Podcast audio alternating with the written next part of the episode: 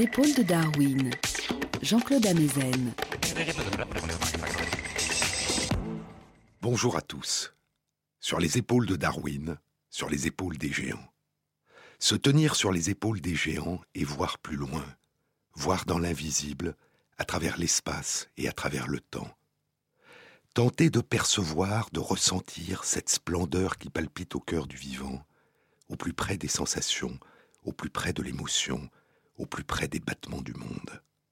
Un univers dans lequel nous découvrons des dialogues et des langages d'une autre nature que nos langages humains, mais tout aussi merveilleux et tout aussi bouleversants. Une splendeur d'avant les mots, dont d'innombrables éclats s'inscrivent jour après jour dans la mémoire des vivants qui nous entourent.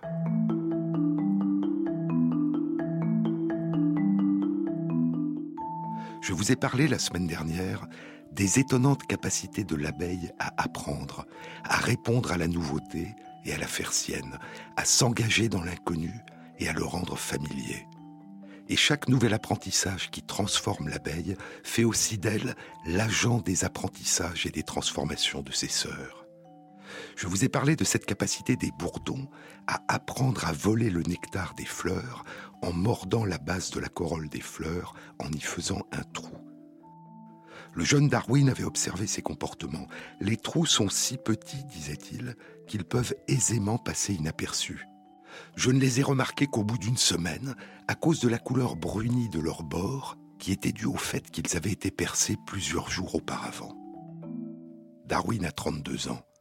Cela fait près de trois ans qu'il a terminé la première formulation de sa théorie de l'évolution du vivant, dans ses carnets secrets, Zoonomia, les lois de la vie.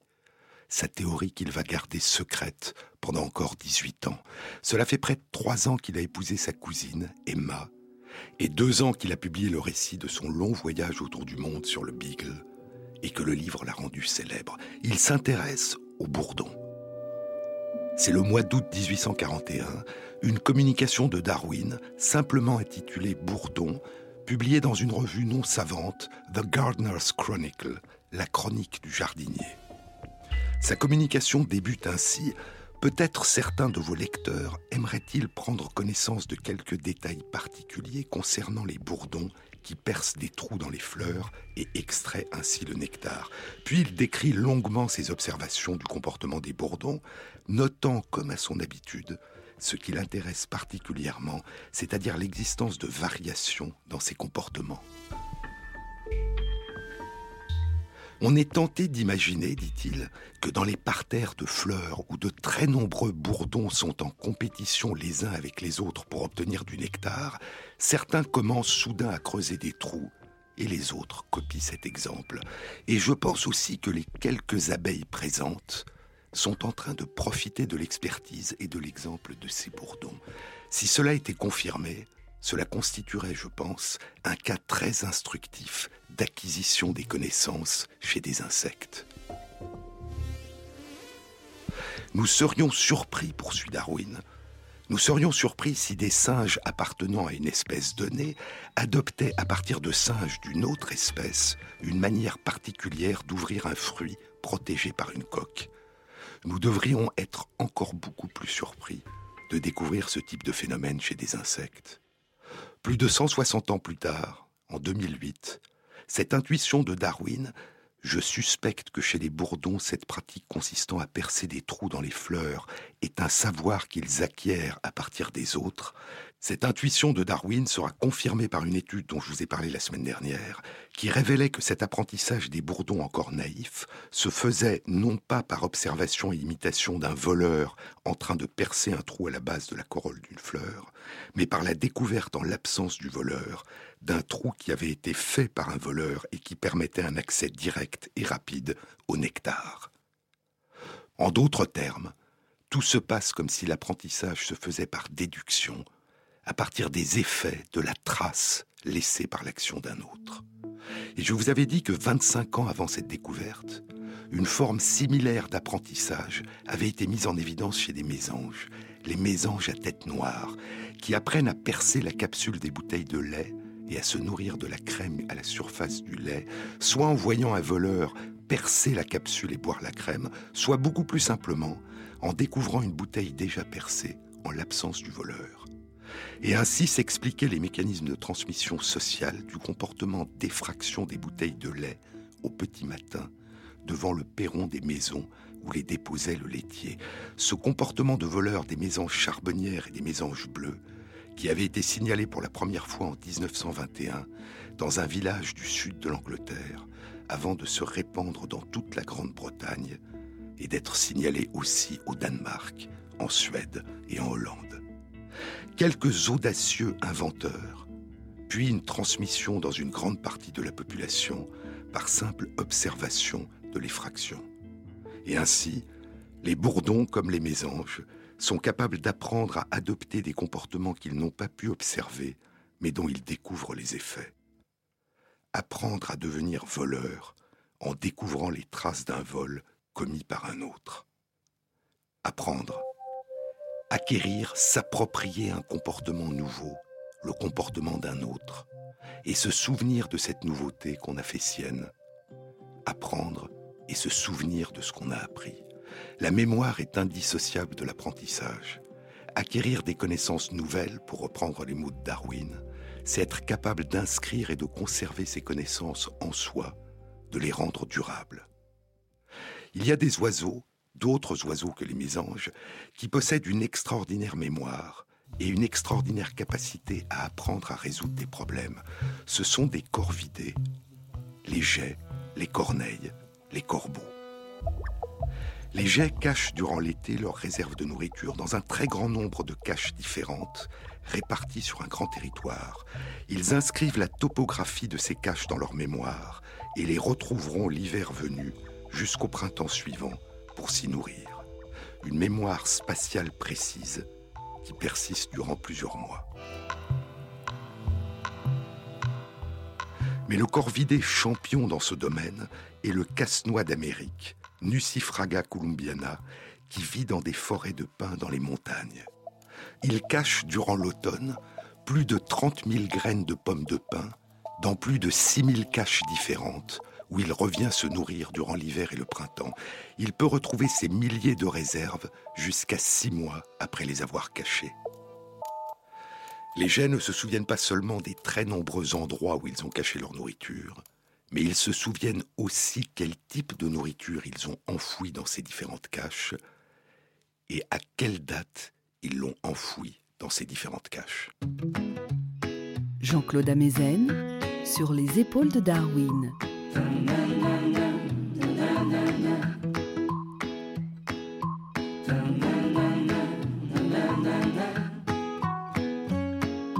Chanter pour dépasser le temps chanter à la saison des pluies pour avoir un bon alibi. Chanter en ronde comme les enfants ou comme un peintre en bâtiment.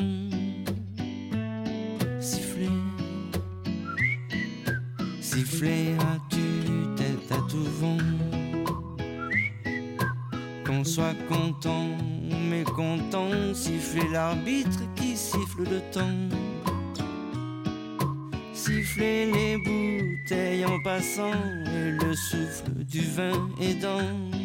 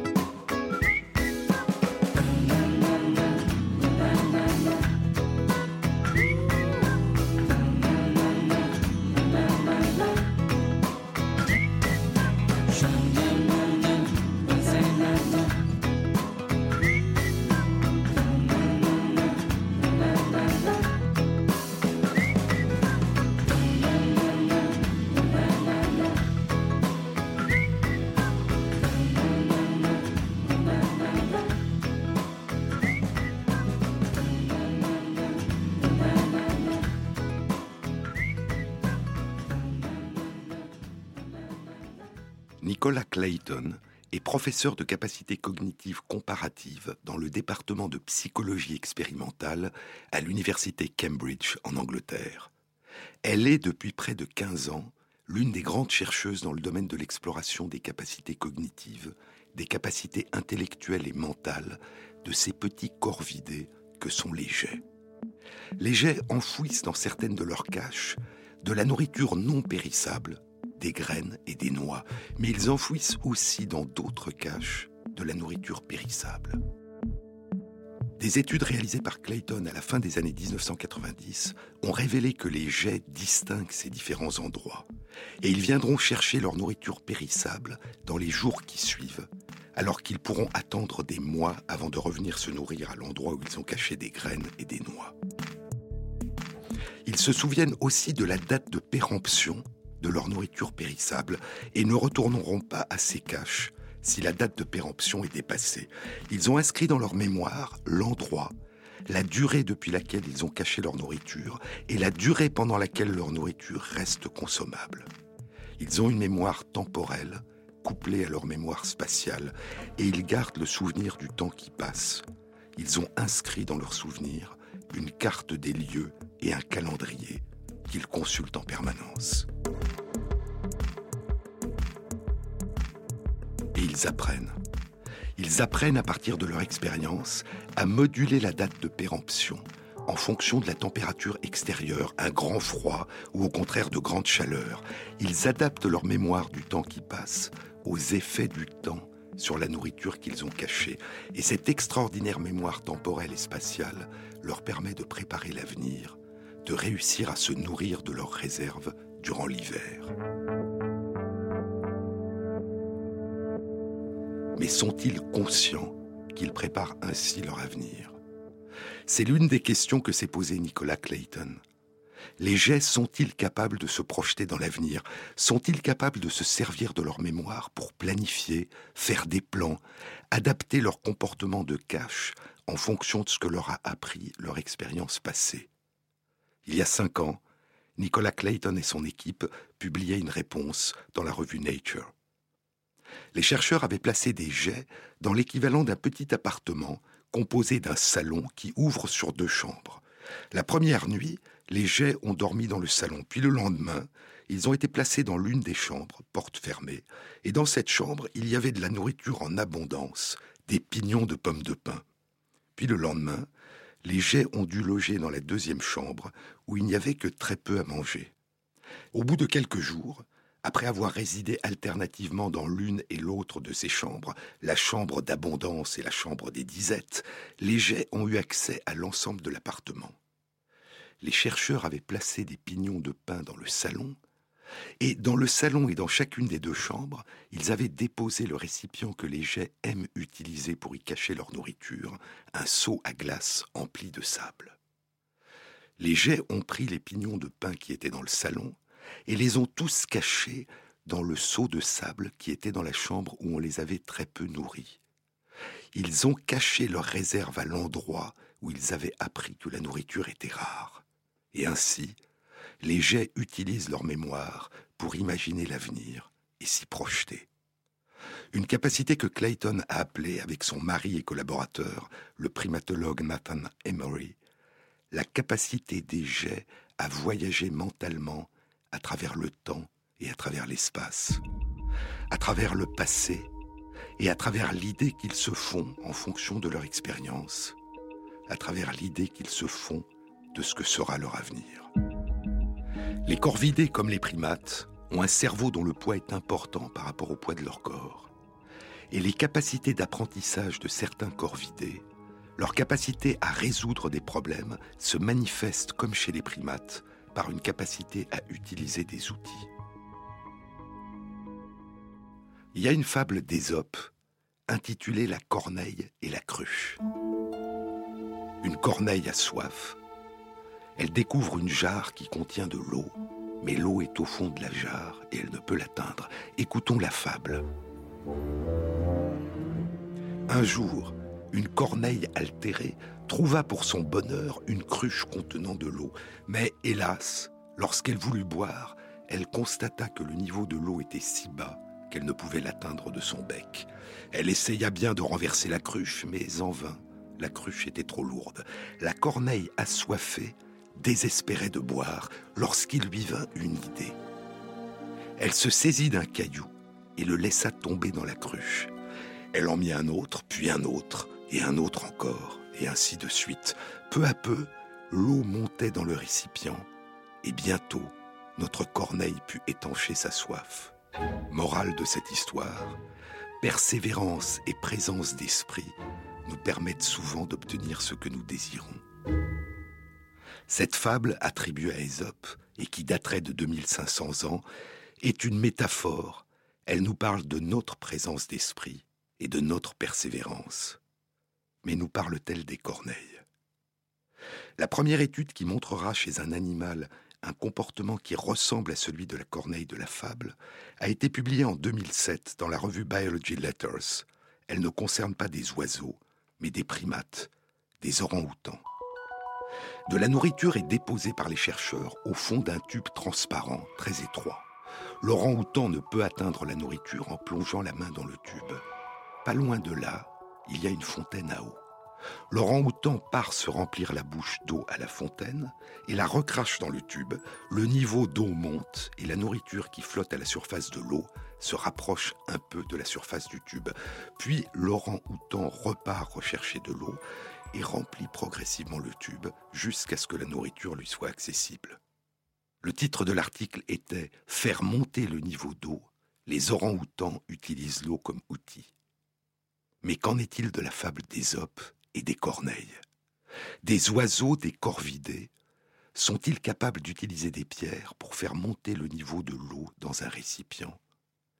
La réponse a été publiée il y a trois ans dans la revue Current Biology. Tonight, my heart is full of a sad song. My lonesome lover has taken off. I'm wandering around on a cloud, empty hearted and down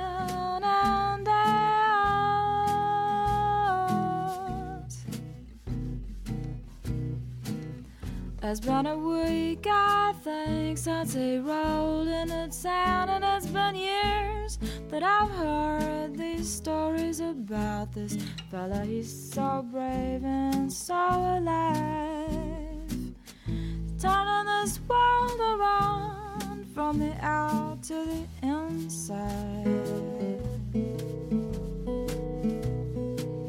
Well, our courtship was brief and magnetic. Singing at the corner bar, and we both felt so romantic. We took a walk with the moon down to the train yard. Well, it was too much for me. My gypsy heart was inflamed. Put me at the head of your list and don't forget to call my name. Well, I fell in love with a boy who has a real live romance with a train. Oh, oh.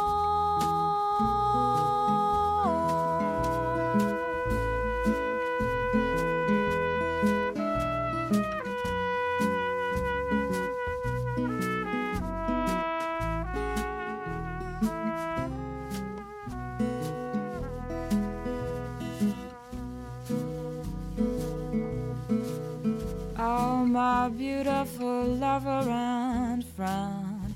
This is exactly what I wanted, and now I'm feeling so haunted, and I can't get you out of my mind.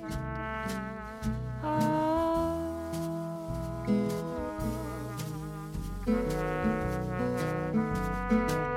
I can't forget him as he's rolling away, all I can do just to stay here is just to stay.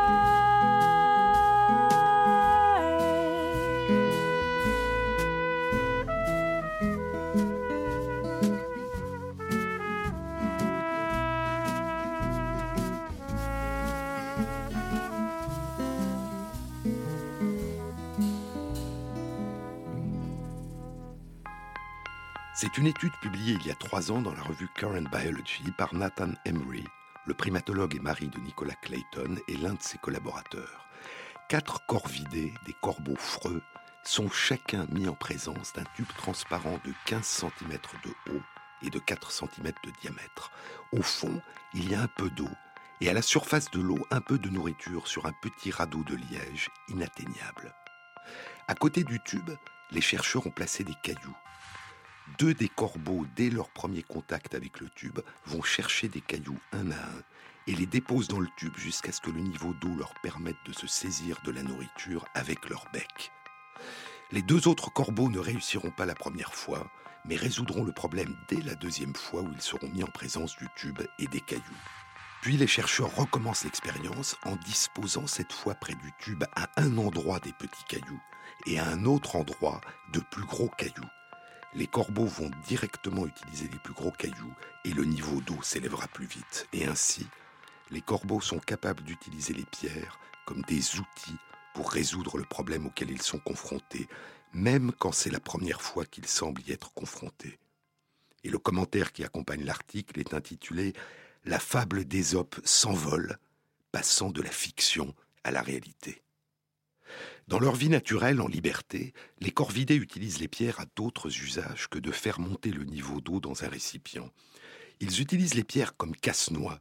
Ils s'envolent en emportant une pierre, puis la lâchent en la faisant tomber sur les noix ou alors ils martèlent les noix avec des cailloux ou des coquillages qu'ils tiennent dans leur bec ou dans leurs pattes, ou encore ils se servent des pierres comme d'une arme de chasse ou de défense. Ils s'envolent en emportant une pierre, puis lâchent la pierre pour débusquer des proies ou pour faire fuir des adversaires. Et au laboratoire, les corvidés font preuve d'autres activités inventives. Ils utilisent du papier pour éponger des liquides et transportent des tasses d'eau pour humidifier leur nourriture quand elle est trop sèche. En 1995, une étude révélait un autre comportement étonnant chez un corvidé. Sur une branche, les chercheurs ont attaché une longue corde qui pend en direction du sol et au bout de la corde, ils ont fixé de la nourriture. L'oiseau, posé sur la branche, ne peut atteindre la nourriture au bout de la corde. Elle lui est inaccessible. Il se saisit de la corde avec son bec, la tire vers le haut puis pose la patte sur la portion de la corde qu'il a fait remonter sur la branche pour la caler. Puis, la patte toujours posée sur la corde, l'oiseau se saisit avec son bec d'une nouvelle portion de la corde, la tire vers le haut et repose sa patte sur la nouvelle portion qu'il a fait remonter. Et ainsi, peu à peu, il fait remonter toute la corde et la nourriture au bout de la corde finit par apparaître sur la branche. En 2007, une étude publiée dans la revue Current Biology indiquait l'existence d'une étonnante capacité des corneilles de Nouvelle-Calédonie à utiliser des outils de manière séquentielle. Ces corneilles vivaient en liberté et venaient d'être capturées par les chercheurs. Les chercheurs ont placé la nourriture au fond d'un trou étroit d'une profondeur de 15 cm. Les corneilles ne peuvent l'atteindre. À deux mètres de là, accroché au bout d'une corde, il y a un petit bâton de 5 cm de long, trop court pour atteindre la nourriture mais dans une cage grillagée à côté, à 4 cm de distance du grillage à l'intérieur de la cage, hors d'atteinte du bec ou des pattes du corbeau, il y a un bâton de 18 cm de long, assez long pour atteindre la nourriture au fond du trou. Les corneilles réussissent à attraper d'abord le bâton de 5 cm de long, et elles s'en saisissent pour faire sortir de la cage grillagée le bâton de 18 cm de long puis elles utilisent ce long bâton pour saisir la nourriture dans le trou. Quatre des sept corneilles réussissent la séquence dès le premier essai, et aucune corneille n'a tenté d'utiliser le bâton court pour saisir la nourriture dans le trou. Mais les corvidés ne sont pas seulement des utilisateurs d'outils, ils sont aussi des fabricants d'outils. Darwin avait rapporté les premières descriptions d'utilisation d'outils par des animaux par nos plus proches parents non humains, des chimpanzés et d'autres grands singes. Mais il faudra attendre plus d'un siècle avant que cette notion ne commence véritablement à être acceptée par la communauté scientifique. En 1964, Jane Goodall publie un article dans lequel elle décrit la fabrication et l'utilisation d'outils par les chimpanzés dont elle observe la vie dans la nature, dans la région de Gombe en Tanzanie. Les chimpanzés utilisent des pierres, une grosse pierre, pour casser des noix ou deux grosses pierres très lourdes en plaçant la noix entre les deux pierres pour casser des noix extrêmement dures. Ils effeuillent des branches et des tiges avant de les plonger dans des termitières pour manger les termites qui grimpent au long de la branche. Et ils effeuillent d'autres branches plus rigides qu'ils utilisent comme des armes pour aller chasser de petits singes. Il y a aussi de grandes feuilles qu'ils cueillent pour les poser par terre avant de s'asseoir dessus. Et Jane Goodall s'apercevra que dans différents groupes de chimpanzés, il y a des variations locales dans les modalités de fabrication et d'utilisation des outils, des innovations qui semblent transmises de génération en génération. Quand Jane Goodall raconte pour la première fois sa découverte à son mentor, l'archéologue et paléoanthropologue Louis Leakey, il lui dit qu'il faudra désormais redéfinir le sens du mot outil ou le sens du mot humain, ou alors accepter l'idée que les chimpanzés sont des êtres humains. Et plus tard, il sera proposé, lorsqu'on parle d'animaux, de remplacer le mot culture par le mot tradition et le mot langage par le mot communication, avec toujours ce même problème de décider comment intégrer ressemblance et différence, continuité et discontinuité, généalogie commune et singularité, évolution graduelle et évolution par saut. En juin 1999, un grand article paraît dans la revue Nature, synthétisant une quantité considérable d'observations chez les chimpanzés, réalisées par plusieurs équipes de recherche sur sept sites naturels en Afrique. L'article décrit près de 40 modalités différentes de comportement acquis, variables selon les groupes et apparemment transmis de génération en génération. L'article est intitulé Des cultures chez les chimpanzés. Il y a 15 jours, une étude publiée dans la revue Current Biology confirmait la richesse de ces variations dans trois communautés de chimpanzés vivant en liberté proches les unes des autres dans une forêt de Côte d'Ivoire. Au cours des saisons, les noix sont plus ou moins dures et donc plus ou moins difficiles à casser. Les trois communautés de chimpanzés utilisent des marteaux de pierre ou des marteaux de bois de tailles différentes. Et ces outils et leur utilisation au cours des saisons varie d'une communauté à l'autre. Le titre de la publication est Des preuves de différences culturelles entre des communautés voisines de chimpanzés. Mais revenons aux oiseaux, aux corvidés, et aux plus ingénieux fabricants d'outils parmi les corvidés, les corneilles de Nouvelle-Calédonie. Mmh.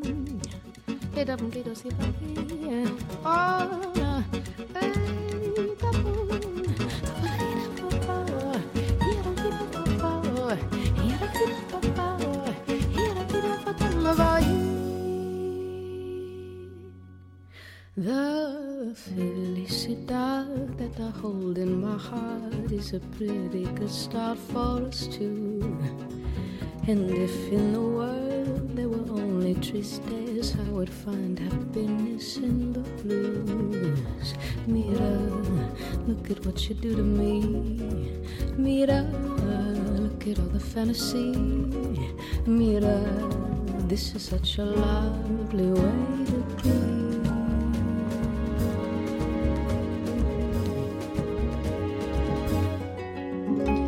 In all that I've seen, all the love that I need is the love that reminds me of you. In every smile is a trace of the joy that I feel like a sweet morning dew. Mira, look at what you do to me. Mira, look at all the fantasy. Mira, this is such a lovely way to be.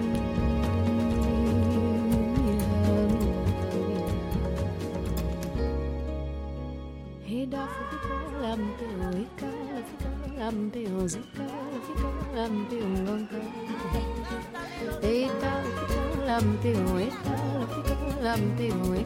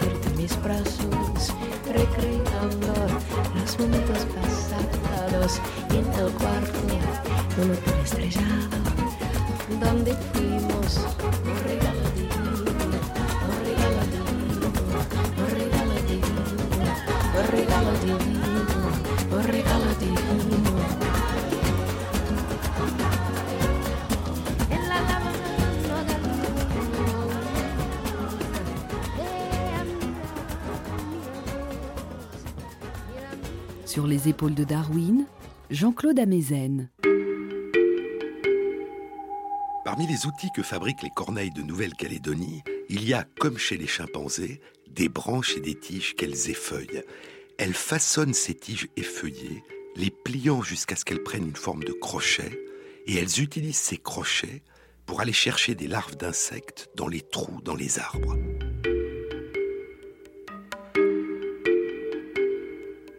Elles façonnent aussi de grandes feuilles dont elles taillent les extrémités en pointe et les utilisent pour embrocher leurs proies cachées sous des tas de feuilles ou dans des trous.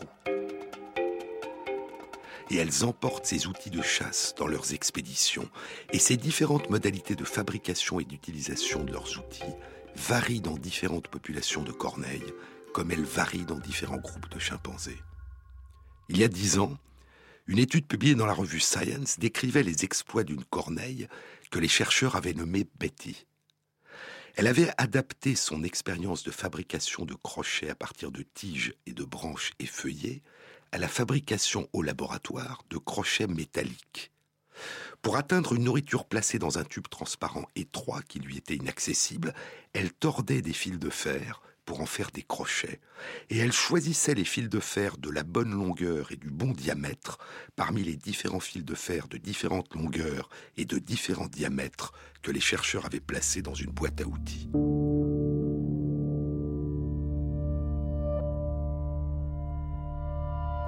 Raisonnement causal, imagination, flexibilité mentale et capacité d'exploration des possibles, ce sont les termes qu'utiliseront Nicolas Clayton et Nathan Emery pour caractériser ces capacités des corps vidés.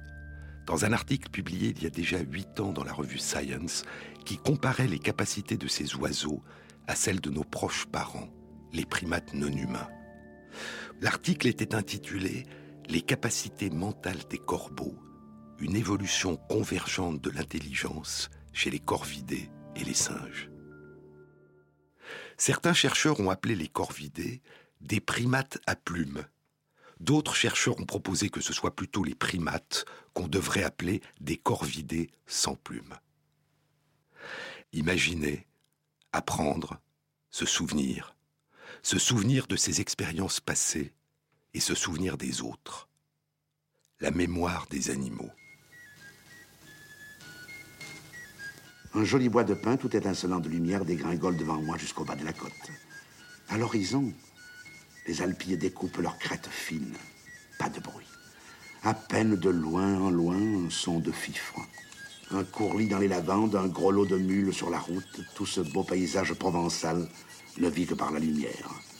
C'est de là que je vous écris. Ma porte grande ouverte au bon soleil.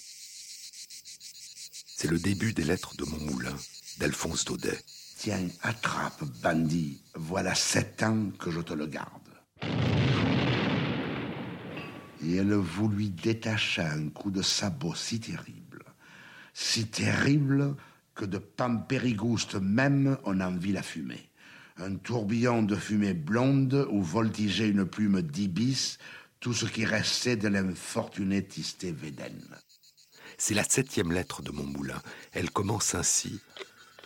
De tous les jolis dictons, proverbes ou adages dont nos paysans de Provence passementent leur discours, je n'en sais pas un plus pittoresque ni plus singulier que celui-ci.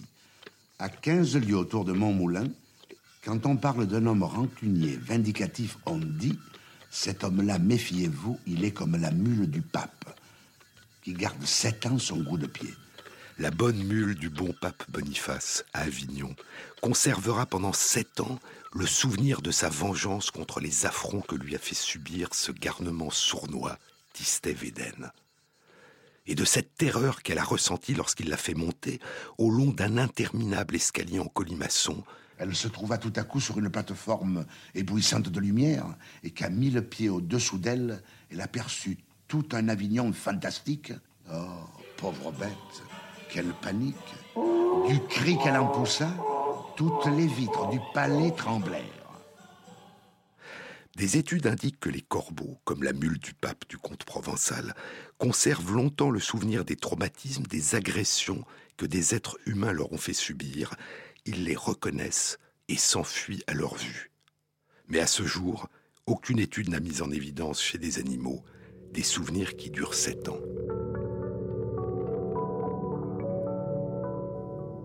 Les animaux ne conservent pas uniquement le souvenir de leurs ennemis, mais aussi le souvenir des membres de leur famille et de leurs voisins.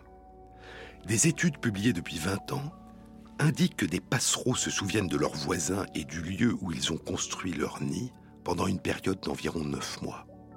D'autres études encore, publiées il y a un peu plus de 10 ans, et concernant des mammifères et non des oiseaux, indiquent que les moutons sont capables de se souvenir des visages de 50 moutons différents pendant deux ans et que des phoques peuvent conserver pendant quatre ans, après leur petite enfance, le souvenir précis du cri d'appel de leur mère et le distinguer des cris d'appel d'autres phoques. Il y a 15 jours, une étude était publiée dans la revue Current Biology. Elle révélait que les corbeaux conservent, pendant au moins trois ans, un souvenir très précis non seulement de nombreux membres de leur famille et de nombreux compagnons qu'ils n'ont pas revus depuis trois ans, mais aussi un souvenir très précis de la nature particulière des relations qu'ils entretenaient avec ces différents oiseaux.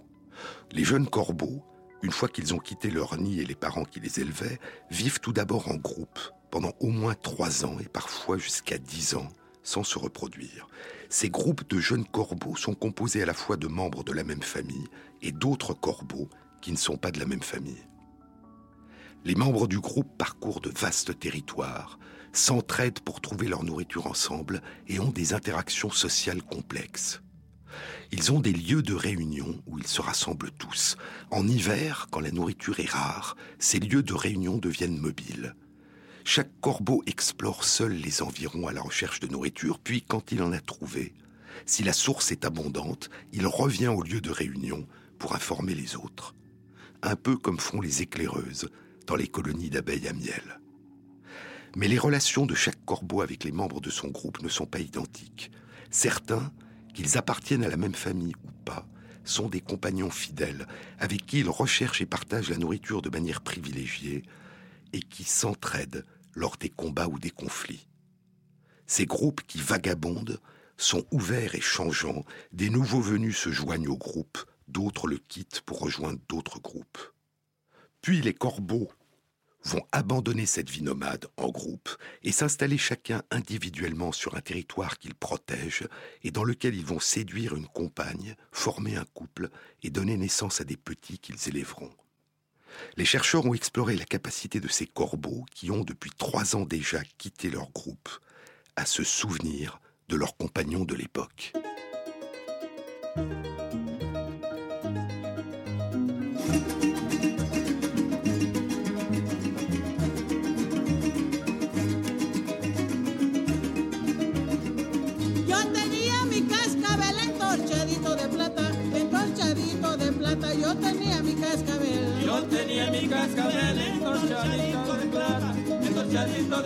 Yo tenía mi cascabel.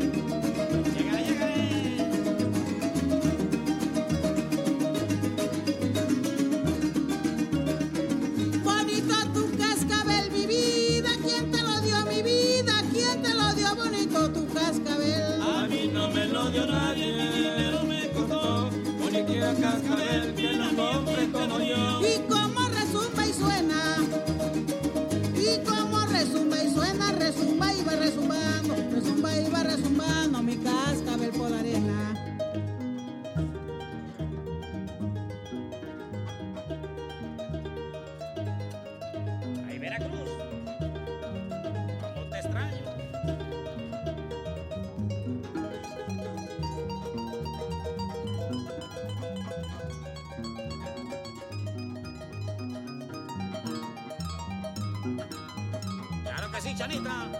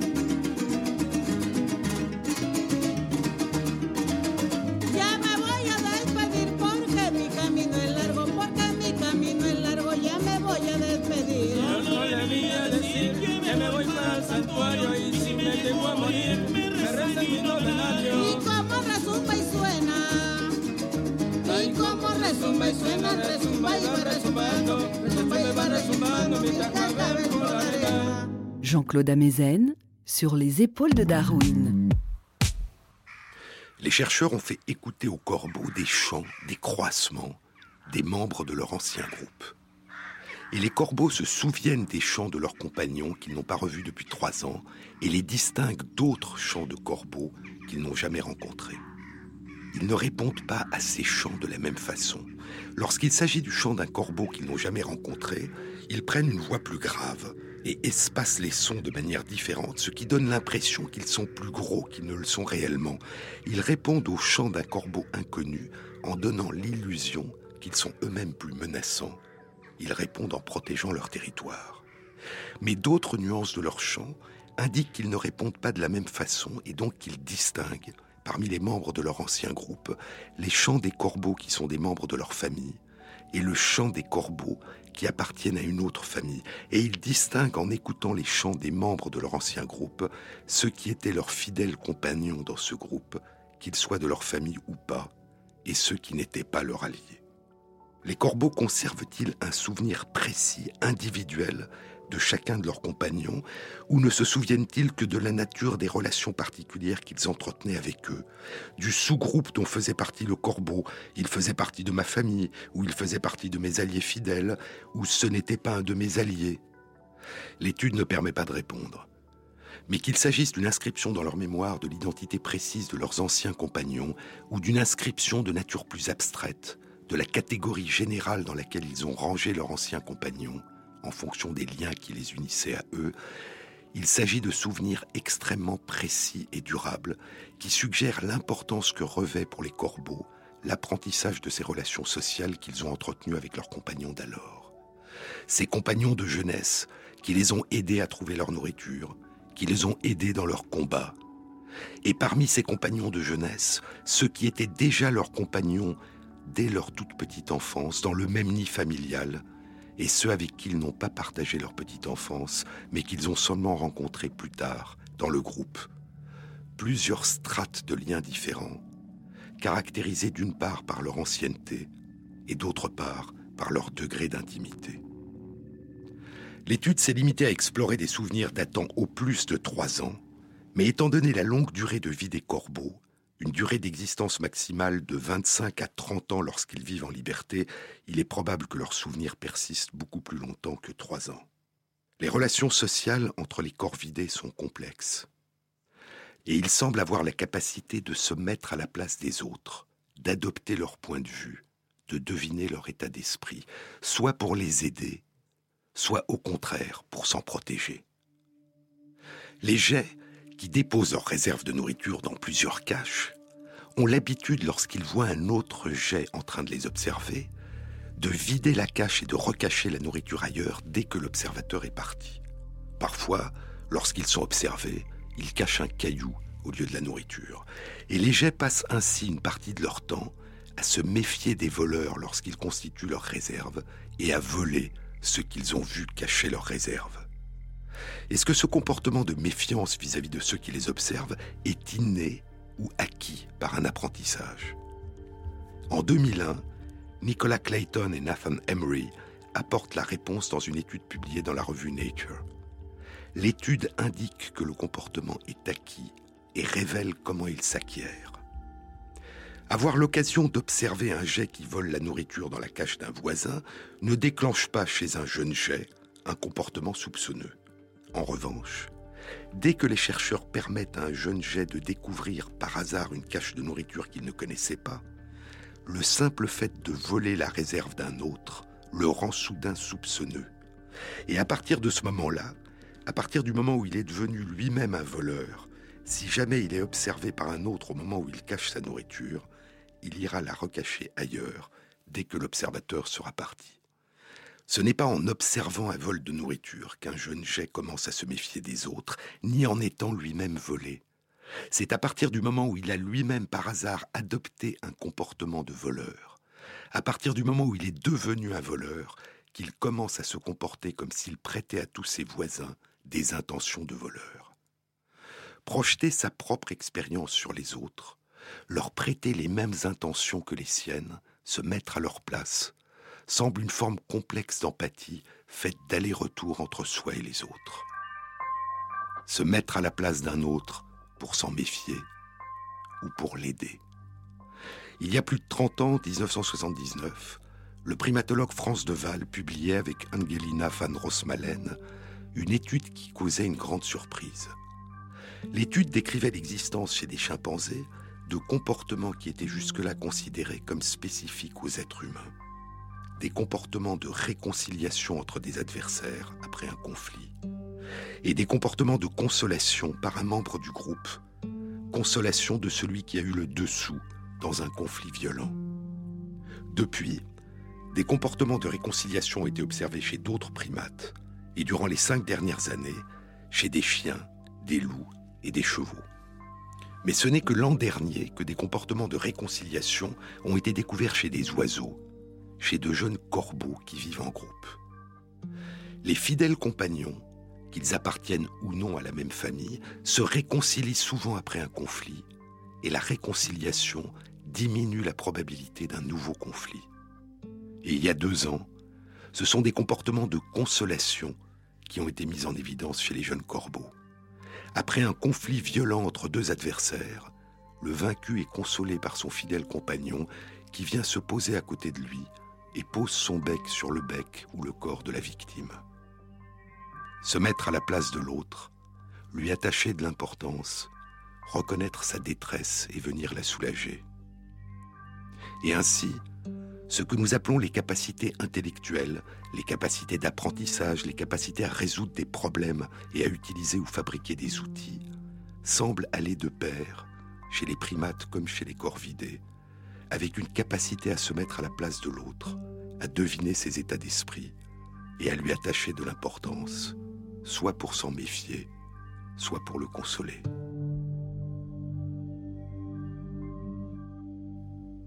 Les contes et les poèmes, les légendes et les mythes sont emplis d'oiseaux. Dans la mythologie grecque, la déesse Athéna, la déesse de l'intelligence et de la sagesse, portait sur son épaule une chouette qui symbolisait la sagesse. Dans la mythologie nordique, le dieu Odin était accompagné de deux corbeaux. Hogin, le symbole de la pensée, et Manin, le symbole de la mémoire. La mémoire et la pensée, qui s'envolaient, parcouraient les terres et les mers, et revenaient de leur voyage pour permettre aux dieux de connaître l'état du monde. France Inter, Jean-Claude Amezen. Une annonce une très belle rencontre intitulée Le Tressage et son modèle avec Didier Sicard, président d'honneur du Comité consultatif national d'éthique, et le peintre François Rouen, aura lieu le 30 mai à 18h30 à l'Université Paris Diderot, amphithéâtre Buffon. Vous trouverez toutes les informations sur la page de l'émission sur le site franceinter.fr.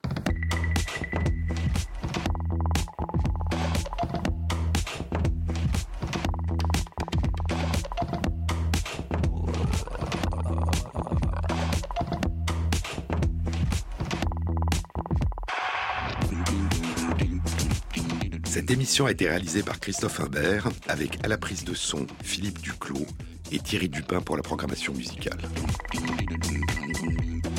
Et merci à Hugo Combe qui inscrit les références aux articles scientifiques et aux livres dont je vous ai parlé sur la page de l'émission. Bon week-end à tous, à samedi prochain.